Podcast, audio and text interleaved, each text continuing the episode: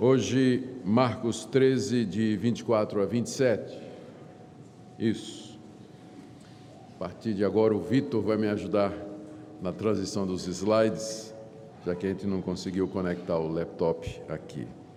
Nós vamos orar mais uma vez, pedindo a orientação do nosso Deus para o estudo que se segue. Pai querido, nós pedimos agora a iluminação do Teu Espírito Santo na compreensão da Tua palavra que teu Espírito nos conduza pela narrativa bíblica, nos mostrando o seu significado e o impacto do seu sentido para nós hoje. E dessa forma o Senhor acalente o nosso coração, nos fortaleça, renove a esperança e nos fortifique na fé que há no teu Filho Jesus Cristo. Pois é no nome dele que nós oramos. Amém. Meus irmãos, nós vamos ler agora é, Marcos capítulo 13, de 24 a 27, que é uma porção do sermão escatológico de Jesus e que será objeto da nossa mensagem nessa manhã, dando continuidade à exposição do sermão todo. Será a quarta mensagem, aliás, a terceira mensagem no sermão escatológico, terceira e última. Palavras do Senhor Jesus aos seus discípulos: Mas naqueles dias Após a referida tribulação, o sol escurecerá, a lua não dará sua claridade, as estrelas cairão do firmamento e os poderes dos céus serão abalados. Então verão o Filho do Homem vir nas nuvens com grande poder e glória. E ele enviará os anjos e reunirá os seus escolhidos dos quatro ventos, da extremidade da terra até a extremidade do céu. São apenas quatro versículos nos quais o Senhor Jesus, no decorrer da exposição das coisas futuras, explica aos seus discípulos como será a sua vinda. Próximo slide, esboço do sermão. Por, por amor àqueles que não acompanharam a exposição desse sermão até o início, eu coloquei essa tela aí para que você veja exatamente onde a gente está.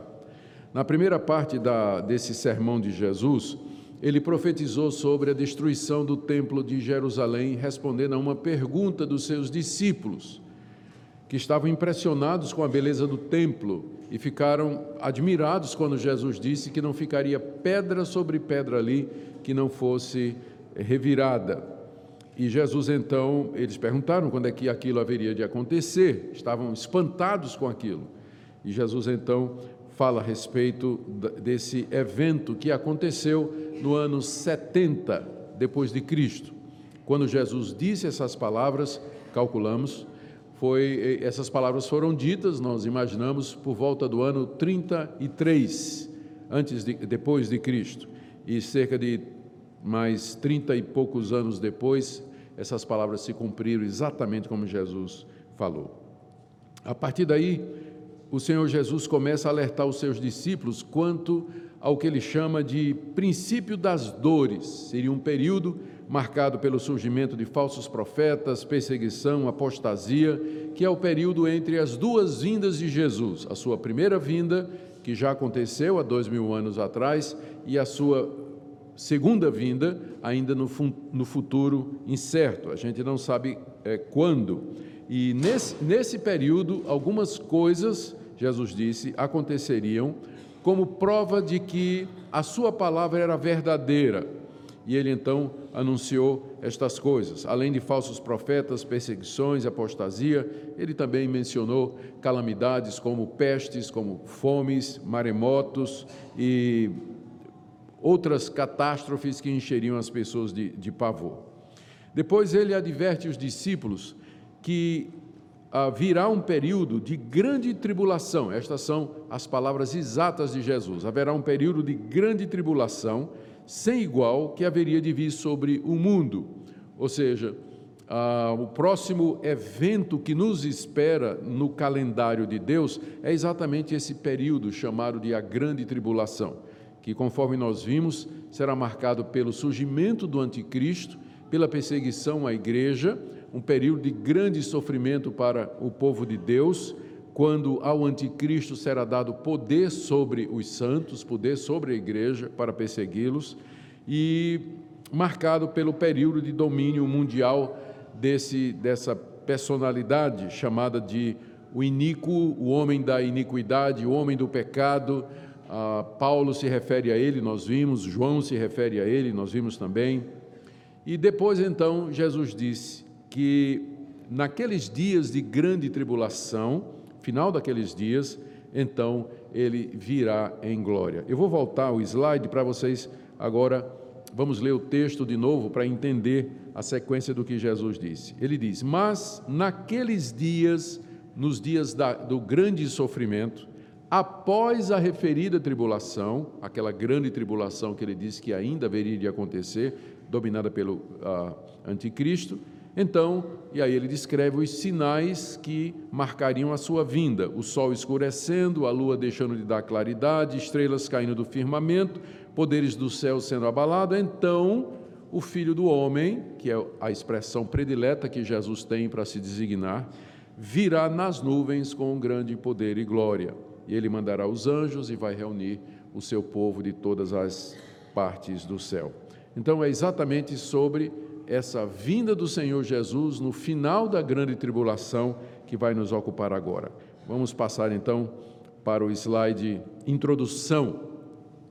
Algumas coisas que nós precisamos dizer. Primeiro, o que nós temos aqui no texto que nós lemos é uma das mais extraordinárias promessas que o Senhor Jesus Cristo fez e que ainda não se cumpriu. Eu me refiro à sua vinda, quando ele prometeu que viria com as nuvens do céu em grande poder e glória. Isso ainda não aconteceu. Todas as outras coisas que ele disse aconteceu: guerra, calamidade, perseguição, ódio, apostasia, falsos profetas, aconteceu exatamente como ele disse. Mas essa ainda não aconteceu.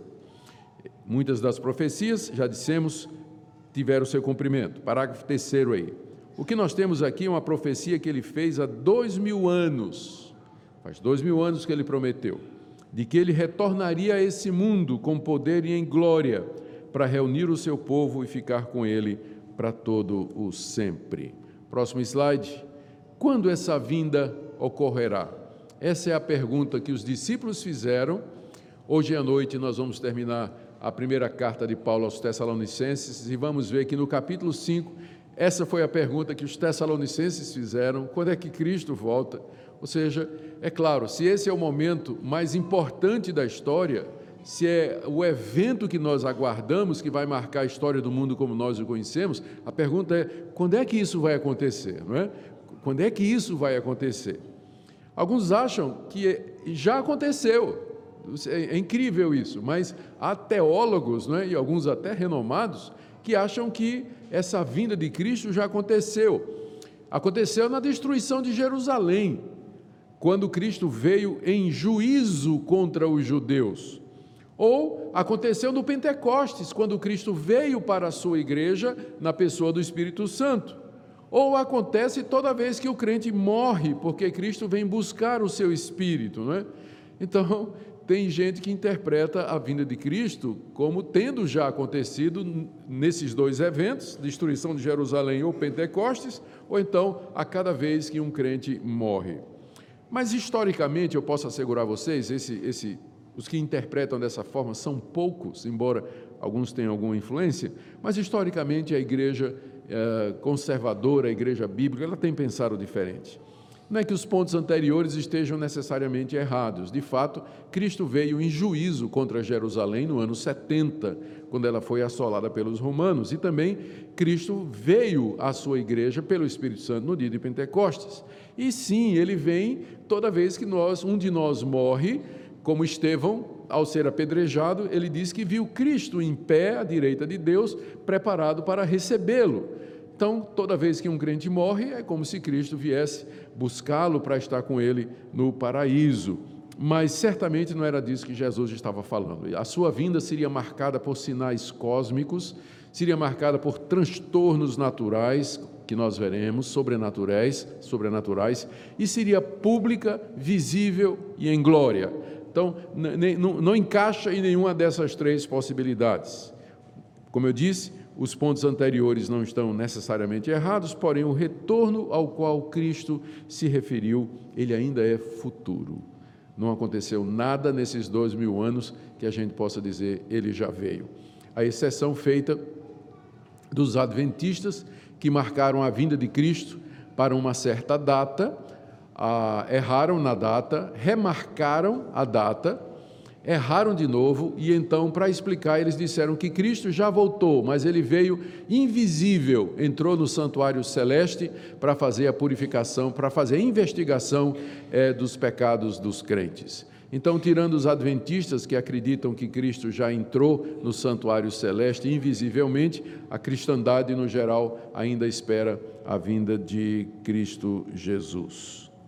Se você quiser uh, conhecer um pouquinho mais a respeito do pensamento adventista sobre isso, eu fiz uma exposição aqui, uma comparação entre o adventismo e a igreja evangélica. Você pode procurar na internet Adventismo, põe o meu nome e vai aparecer lá uma exposição cerca de uma hora e pouco, em que a gente compara o Adventismo com a igreja evangélica.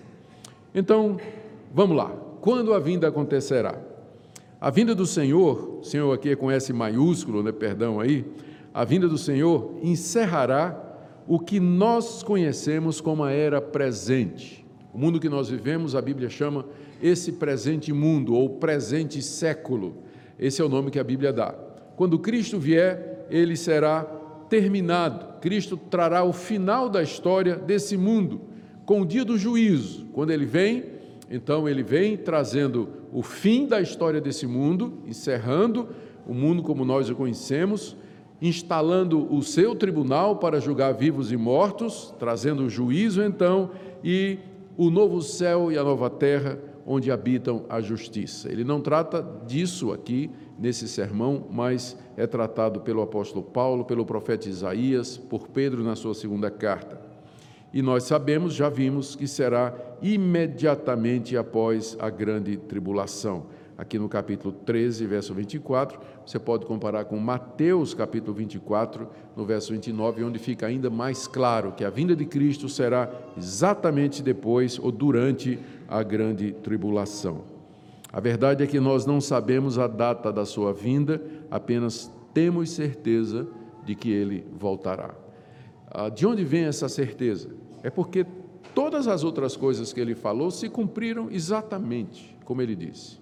Há dois mil anos atrás, vivendo debaixo do Império Romano, quando o mundo estava em paz, embora forçada pelo Império Romano, quando Jesus era apenas um profeta judeu rejeitado pelo seu próprio povo, com 12 seguidores, a maioria de pescadores, gente sem relevância para a sociedade, ele, acossado no alto do Monte das Oliveiras, ele disse coisas do tipo assim: Um dia o mundo todo vai ouvir quem eu sou.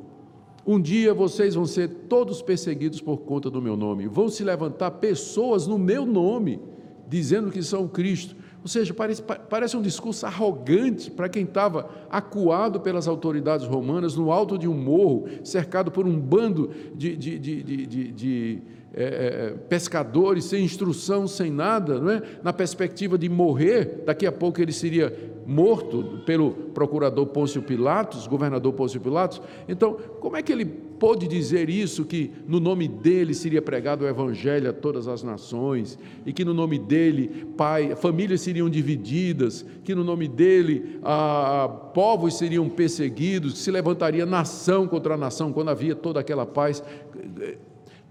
Tudo que Jesus disse há dois mil anos atrás parecia totalmente impossível e totalmente improvável. Se você vivesse naqueles dias e tivesse ouvido Jesus dizer isso, você dizia: Ó, ele esqueceu de tomar o remédio dele hoje de manhã. É isso que você ia dizer. Esse cara é louco. Então tem um ego, ó, olha o tamanho do ego dele. Ele, o ego nem cabe nele, né? Tão grande que é. Mania de grandeza. De onde é que o cara pode dizer um, uma coisa dessa? Mas tudo que ele disse cumpriu. A palavra dele se espalhou pelo mundo, a palavra dele provocou perseguição mundial, a palavra dele dividiu família, pai contra filho, filho contra pai. Surgiram centenas e milhares de falsos profetas no nome dele, anunciando doutrinas erradas, guerras, rumores de guerras, terremotos, fomes, calamidades, coisas que seriam difíceis, se não impossíveis de predizer do ponto de vista de Jesus há dois mil anos atrás, lá naquele monte em Jerusalém. Por isso que nós sabemos que ele vai voltar, porque nada do que ele disse caiu por terra. tudo que ele falou se cumpriu. E se tudo que ele falou se cumpriu, isso também vai acontecer. E essa é a nossa certeza, essa é a nossa garantia. Próximo slide. Mais adiante nós vamos nós veríamos quando os discípulos então interessados recebem de Jesus a seguinte resposta: Mas o dia e a hora ninguém sabe. O dia e a hora da vinda de Cristo ninguém sabe. Geração após geração, os cristãos prescrutam os céus, os eventos, a Bíblia, as circunstâncias e perguntam: será que nós seremos a geração em que essa promessa irá se cumprir? Toda geração de cristãos, desde o primeiro século até o dia de hoje, vive na expectativa de ser aquela geração que verá a vinda de Cristo com poder e glória. O próprio apóstolo Paulo, quando ele escreve as suas cartas e ele fala sobre a vinda de Cristo, ele diz assim: então nós, os que ficarmos vivos, nós, ele se inclui, ele, ele tinha essa expectativa de que já na época dele, nos dias dele, o Senhor Jesus haveria de voltar. E também, é claro, a igreja tem debatido historicamente como esse retorno haverá de acontecer. Será depois de um milênio aqui na terra, mil anos de paz e prosperidade, ah, onde a igreja conquistará o mundo? Essa posição é chamada de pós-milenista, chamada de pós-milenista porque diz que Cristo virá pós-milênio. Essa posição diz que o mundo vai ser evangelizado pela igreja, o mundo todo vai se converter. Então, quando houver muita paz e muita tranquilidade, o mundo todo estiver cristianizado, Cristo vem para um mundo tranquilo, para uma igreja que o recebe de braços abertos e assim por diante. Alguns dizem que será antes do milênio, que quando Cristo, são os pré-milenistas, que quando Cristo voltar, ele vai inaugurar mil anos aqui nesse mundo de paz e de tranquilidade, reinando a partir de Jerusalém. Outros acham que não há milênio nenhum em termos materiais, não é? Ah, em termos físicos, mil anos literais, mas que o milênio é um, são mil, é um, se refere a um tempo indeterminado em que Cristo reina, são chamados os amilenistas, nos quais eu, eu me incluo. E há alguns que dizem que Cristo virá em duas etapas, geralmente são os pré-milenistas, que Cristo virá silenciosamente para arrebatar a igreja, vem o período da grande tribulação e depois Cristo vem em glória para começar o milênio. Então, tem gente boa em todos os lados do debate. Você vai encontrar gente preparada, que defende uma posição, que defende outra e tudo mais. Por isso que nós apenas podemos assegurar uma coisa com certeza. Todos esses irmãos aqui, eles confessam a mesma coisa. Ele vai voltar. Se depois do milênio, se antes do milênio, eh, se, se, de maneira invisível, depois visível, ah, é? o ponto é que ele haverá de voltar. A posição da nossa igreja, Igreja Presbiteriana do Brasil, é maiormente por conta da confissão de fé de Westminster, ela é basicamente amilenista, ou seja, Cristo já reina e o milênio ele é de natureza espiritual no coração dos crentes e no domínio de Deus sobre todas as coisas, fazendo-as concorrer para o fim que ele já tem determinado. Mas nós recebemos com alegria, irmãos, pré-milenistas também, escatologia não é motivo para que nós nos dividamos ou para que nós entremos em disputa, mas o ponto central é o dia e a hora ninguém sabe, o que a gente sabe é que ele virá em glória. Próximo slide. Diferentes interpretações, como eu disse, têm surgido, mas no geral a esperança é compartilhada por todos, por todas as gerações da cristandade. O que sabemos é o certo é que o retorno de Cristo se dará. Para nós, ao final da grande tribulação, veja que ele disse lá no texto que nós lemos, mas naqueles dias após a referida tribulação, será repentinamente, de surpresa, mais adiante desse sermão ele vai usar a metáfora do ladrão que vem de noite. Um ladrão chegando de noite, na calada da noite, ele vem de maneira inesperada, ele vem de maneira não grata, ninguém deseja, então o mundo não quer, mas Cristo então virá virá de maneira visível e inequívoca a todos os habitantes do planeta e acompanhado de grandes manifestações catastróficas. Apesar de todos os avisos da Bíblia de que nós não sabemos o dia e a hora, os, que, os cristãos nunca desistiram de tentar descobrir. Olha aqui as datas que foram marcadas para a vinda de Cristo, mais conhecidas. No ano 500, um sacerdote romano vivendo no século II previu que Cristo retornaria no ano 500, com base nas dimensões da arca de Noé. Ele fez um cálculo do tamanho da arca de Noé e entendeu que ali Deus havia embutido o segredo da vinda de Cristo. Eu não sei que cálculo ele fez, mas eu sei que ele encontrou o ano 500 e ele marcou a vinda de Cristo para o ano 500. Essa é a primeira notícia que a gente tem de alguém que marcou uma data para a vinda de Cristo. Né? Era um sacerdote um, que morava em Roma e que então profetizou que Cristo voltaria no ano 500. Né? Evidentemente, ele errou nas dimensões da arca, né? e, portanto, errou também na data. O maior índice de histeria que já houve a respeito da vinda de Cristo foi no ano 1000, quando então se marcou o retorno de Cristo. Durante os meses finais de 999, bens terrenos foram vendidos e dados aos pobres, enxames de peregrinos foram ao encontro do Senhor em Jerusalém, criminosos foram libertados da prisão. É? Porque lembra que naquele tempo o Estado era religioso, não é? a igreja e o Estado eram uma coisa só.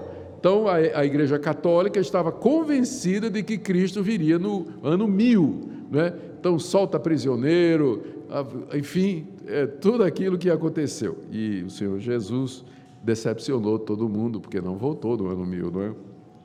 Em seguida, o William Miller determinou que a segunda vinda iria acontecer em algum momento entre 1843 e 1844 e teve uma chuva de meteoros espetacular em 1883 que deu ao movimento um bom empurrão para frente, não é? William Miller ele, ele começa o movimento chamado Milleristas, de onde vem uma moça chamada Ellen White e que interpreta a profecia de Miller dizendo que ele não errou, mas Cristo na verdade veio para o santuário celeste de maneira invisível e está fazendo a, a investigação dos nossos pecados. E aí que surge o movimento adventista, não é? Em 1874, as testemunhas de Jeová predisseram a vinda de Jesus para aquele ano. Como não aconteceu, eles marcaram outras datas. Está aqui as datas que as testemunhas de Jeová marcaram. 1878, 1881, 1910, 1914, 1918, 1925, 1975, 1984, 1994 e eu parei de contar. Parei de contar. Eles não descansam, né? É uma característica da testemunha de Jeová que eles ficam marcando data para a vinda de Cristo, né? E eu não sei como é que eles justificam quando eles erram, não é? Como é que eles justificam isso aí? Porque aí perde a credibilidade, não perde? Você marca, não vem. Você marca de novo, não vem. Marca uma terceira vez, não vem. Vai marcar a quarta. Peraí.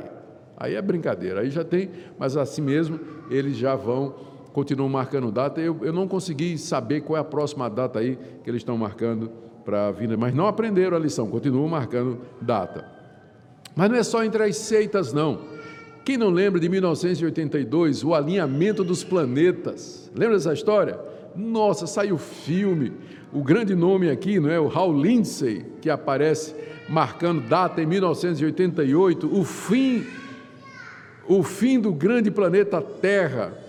E Edgar Weisenant, 88 razões porque o arrebatamento será em 1988. Esses livros venderam milhares de cópias. 1988. Eu me lembro, eu estava eu eu já era crente nessa época, né? o meu pastor, meu pastor acreditava nisso o pastor da, da, da, igreja do Recife na época, ele acreditava, eu era moleque na época, ele moleque, né? 80, não, não era tão moleque não. Mas é, é, a gente acreditava nisso, tinha aqueles gráficos, né? Aquele telão assim, aquela ilustração com os planetas alinhados assim, e parecia que os planetas formavam uma passarela por onde Cristo vinha descendo assim de skate, né? Tal era uma sensação geral e Cristo decepcionou. Mas aí remarcaram para 1988 e aí veio ah, aquele, todos aqueles livros, né? nesse tempo que o Hal Lindsey né? ele ganhou é, fama e popularidade vendendo muitos livros a respeito é, disso aí. Não é? Ah, o pastor John Hinkle, da Igreja de Cristo em Los Angeles, ele causou uma grande agitação quando ele anunciou que tinha recebido uma visão de Deus que o alertou para o evento apocalíptico em 9 de junho de 1994. É mais ou menos nessa época que Valnice Milhomes, nós brasileiros também temos uma versão disso, a Valnice Milhomens marcou a data da vinda de Cristo para algum tempo durante a década de 90. O vídeo está na internet, vocês procuram Vinda de Cristo, Valnice Milhomens, vocês vão encontrar a profecia dela para a vinda de Cristo algum tempo é, durante essa década aí. Em 2000, outra vez, todos os planetas deveriam ficar em alinhamento e faria com que a Terra sofresse terremotos, erupções vulcânicas e outras coisas diversas, muita gente marcando a vinda de Cristo por ano 2000. Os autores da nova era citam calendários maias e astecas que preveem o fim da nossa era em 21 de dezembro de 2012. Não sei se vocês lembram disso, né? baseado no calendário maia, calendário asteca, o pessoal diz que o fim do mundo seria 2012. É muita coisa, né? Mas tudo isso mostra a curiosidade do homem, a especulação. Próximo slide. Sobre é, quando será a vinda do Senhor Jesus. Os sinais que Jesus nos deu da sua vinda são esses aqui. Voltando lá para o texto de, de Marcos. Deixa eu pegar minha Bíblia aqui, só um minuto.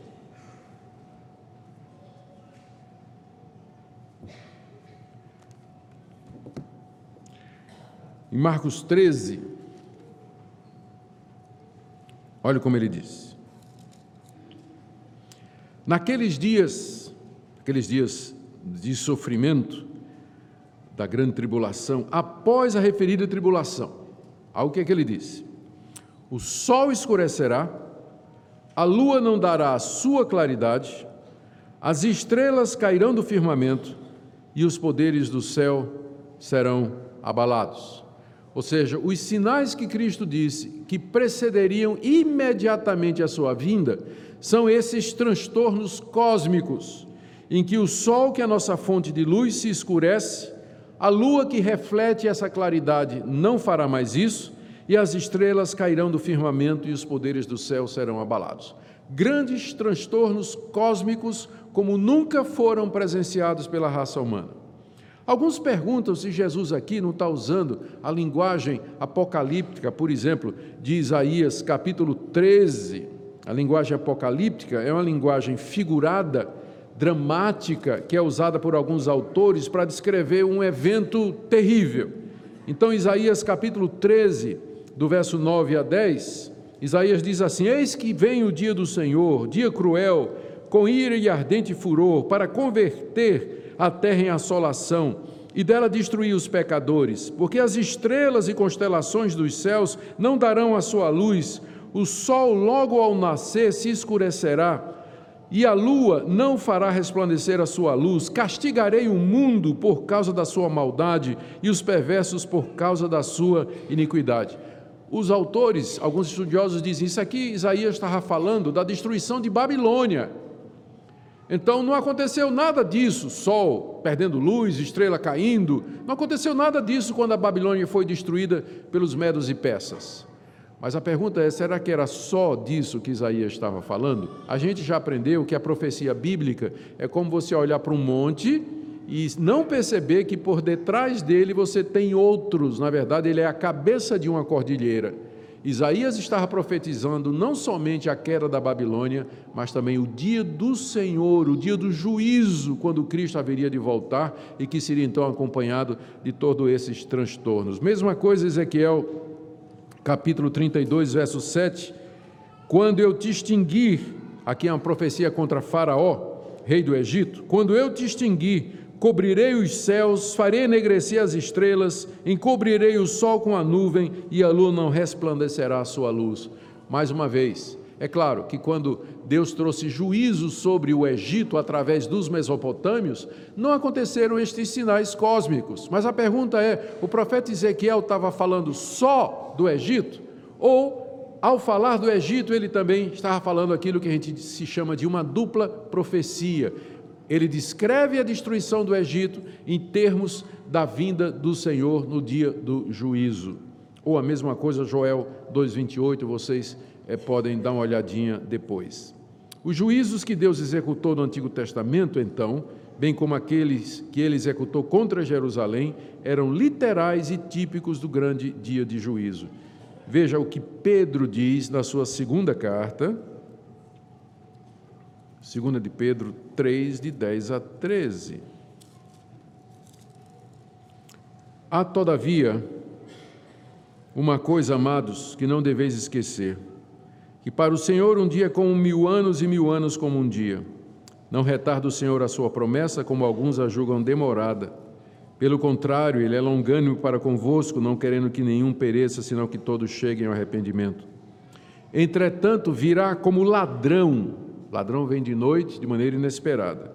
Virá como ladrão o dia do Senhor, o dia do juízo, o dia da vinda de Cristo, no qual os céus passarão com estrepitoso estrondo e os elementos se desfarão abrasados, também a terra e as obras que nela existem serão atingidas.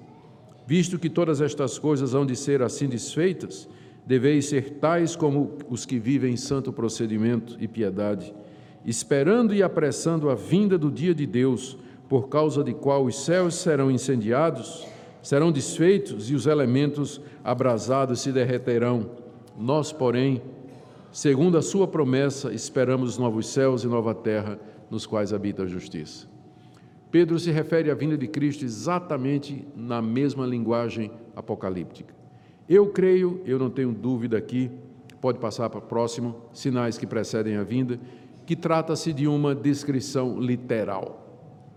É uma descrição literal. No dia que Cristo vier, acontecerá exatamente isso. O sol vai escurecer, a lua não vai dar sua claridade, os poderes do céu serão abrasados, as estrelas cairão do firmamento, e aí a gente pergunta, mas pastor, como é que pode ser isso? A estrela cair do, do, firmamento, a gente sabe que a Terra é um planetinha, que as estrelas são gigantescas e tudo mais. Lembrem o que eu sempre ensinei para vocês: a Bíblia descreve os fenômenos naturais da perspectiva do observador. Para quem está na Terra, vai parecer que as estrelas estão caindo do firmamento vai parecer que as estrelas estão caindo do firmamento.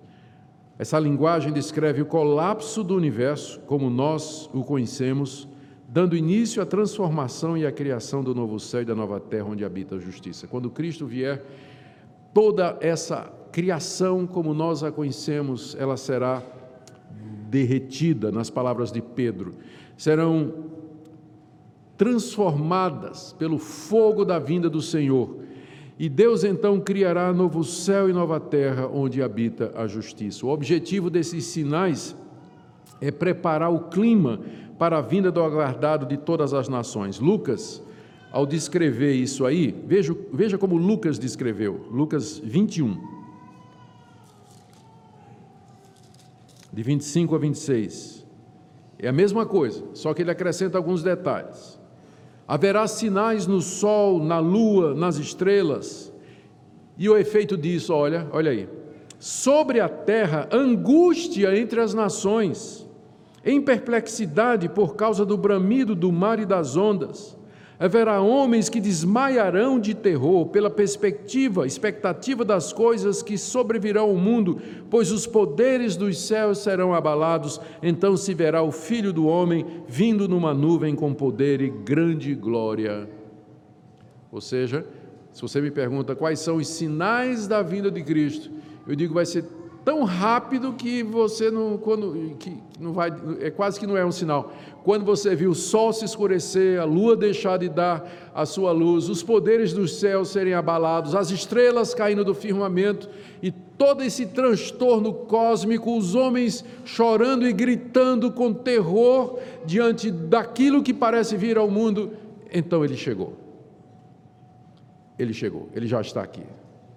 E aí então haverá o grande dia do juízo. Em resumo, caminhando já para a conclusão, a vinda do Senhor será visível a todos. Quando ele vier, todo olho verá. O Novo Testamento não fala de uma vinda secreta e invisível de Cristo, mas fala de uma vinda pública em que todos esses transtornos indicarão o acontecimento. Virá nas nuvens, foi uma expressão que ele mesmo usou, indicando que ele vem do céu, do trono do seu Pai, que vem da sua glória para julgar o mundo, vem juízo e julgamento. Lembra que no Antigo Testamento a nuvem estava associada à manifestação de Deus lá no Monte Sinai. O seu retorno será em grande poder e glória, em contraste com sua primeira vinda, quando ele veio humilde, manso, nasceu numa manjedoura, de uma família pobre, numa aldeia desconhecida, num paizinho pequenininho e insignificante como era Israel. Ele virá em contraste em poder e glória. Não que ele não tivesse poder na primeira vez que ele veio, mas fazia parte do plano da salvação que ele se tornasse homem limitado às condições humanas. Mas agora ele virá com poder, primeiro para salvar o seu povo dos seus inimigos do anticristo, o abominável da desolação, que nós já falamos. Pode passar o slide virá para livrar o seu povo do pecado e das consequências do pecado e da pior de todas as consequências, que é a morte, porque então ele vai ressuscitar os crentes que já morreram. Ele virá para destruir Satanás, por isso é que se diz que ele virá com grande poder e glória, porque é preciso um grande poder para ressuscitar mortos, destruir Satanás. E ele virá também com grande poder para julgar o mundo, condenar os ímpios, Satanás. Esse poder ele recebeu do Pai para julgar e condenar eternamente. É isso que ele vai exercer, com glória, com majestade. É por isso que a Bíblia diz que naquele dia todo joelho se dobrará e toda língua confessará que Jesus Cristo é Senhor, para a glória de Deus Pai. Ele virá reunir o seu povo, deixou esse mundo há dois mil anos, não éramos mais do que 120 irmãos quando ele foi, há dois mil anos atrás, nós éramos 120. Mas agora, quando ele vier, serão milhões, milhões e milhões que serão reunidos juntamente com ele de todas as partes do mundo. Imagine aquela grande reunião, chamados pelos anjos, trazidos de todas as partes, os mortos ressurretos. Por isso que Lucas diz, estou lendo o último parágrafo, quando essas coisas começarem a acontecer, nós devemos exultar, porque chegou aquele grande dia do encontro com o nosso Salvador marca o dia da vitória da igreja, vou pular isso aqui, e a vinda do Senhor consumará a esperança e a expectativa, cumprindo as promessas do Antigo Testamento e finalmente promoverá a separação de quem é de Deus e quem não é. Conclusão: o que é que nós podemos aprender fechando? Vocês já perceberam que a vinda do Senhor é o evento mais importante a se realizar ainda no calendário de Deus. A sua importância se deve ao fato do que ela representa. A vinda de Cristo representa a vindicação da igreja. A igreja será justificada diante do mundo. O mundo então nos verá como nós somos. A vinda de Cristo representa o julgamento do mundo e dos anjos, encerrando, representa o encerramento da era presente e a inauguração do estado eterno. Outra coisa que nós aprendemos não se pode predizer a data. Eu não sei se você alguma vez esteve debaixo do ministério de algum falso profeta que marcou data. Espero que você fuja, que é cilada. Né? Não fica, não. É cilada. Nós não sabemos o dia da vinda do Senhor. Outra coisa que nós aprendemos será numa etapa apenas, visível, universal, pública, trazendo juízo.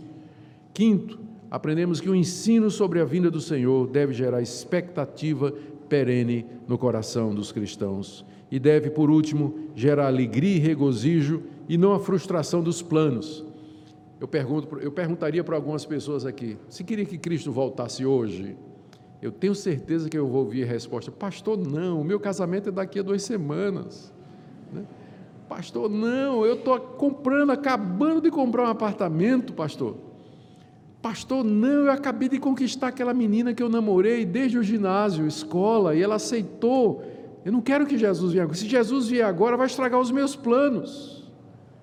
Tenho certeza que se eu perguntasse hoje, aqui, se todo mundo gostaria que Jesus viesse hoje, eu tenho certeza que alguns, talvez até digam assim, sim, né? mas assim, com a dorzinha no coração, porque os seus planos estão frustrados. Mas, na verdade, se isso está acontecendo com você, quem sabe que hoje de manhã Deus está lhe chamando para que você reflita sobre isso. A vinda do Senhor Jesus é o dia da glória, da consumação, é o momento esperado, é o fim do plano da redenção, é o clímax, é o ápice de tudo aquilo que Deus planejou.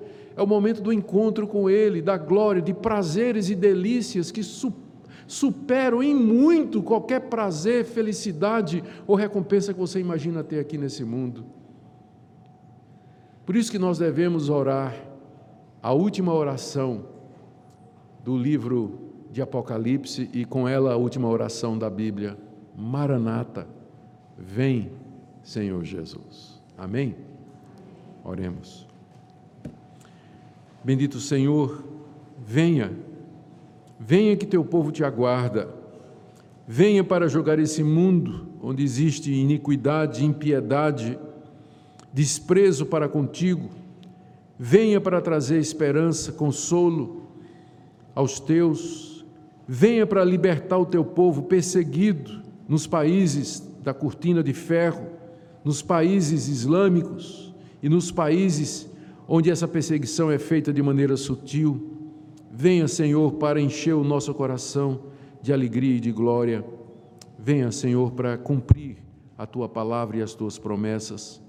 Venha para a glória do Pai, para quem são todas as coisas e para quem nós existimos. É o que nós oramos. Maranata, vem, Senhor Jesus. Amém.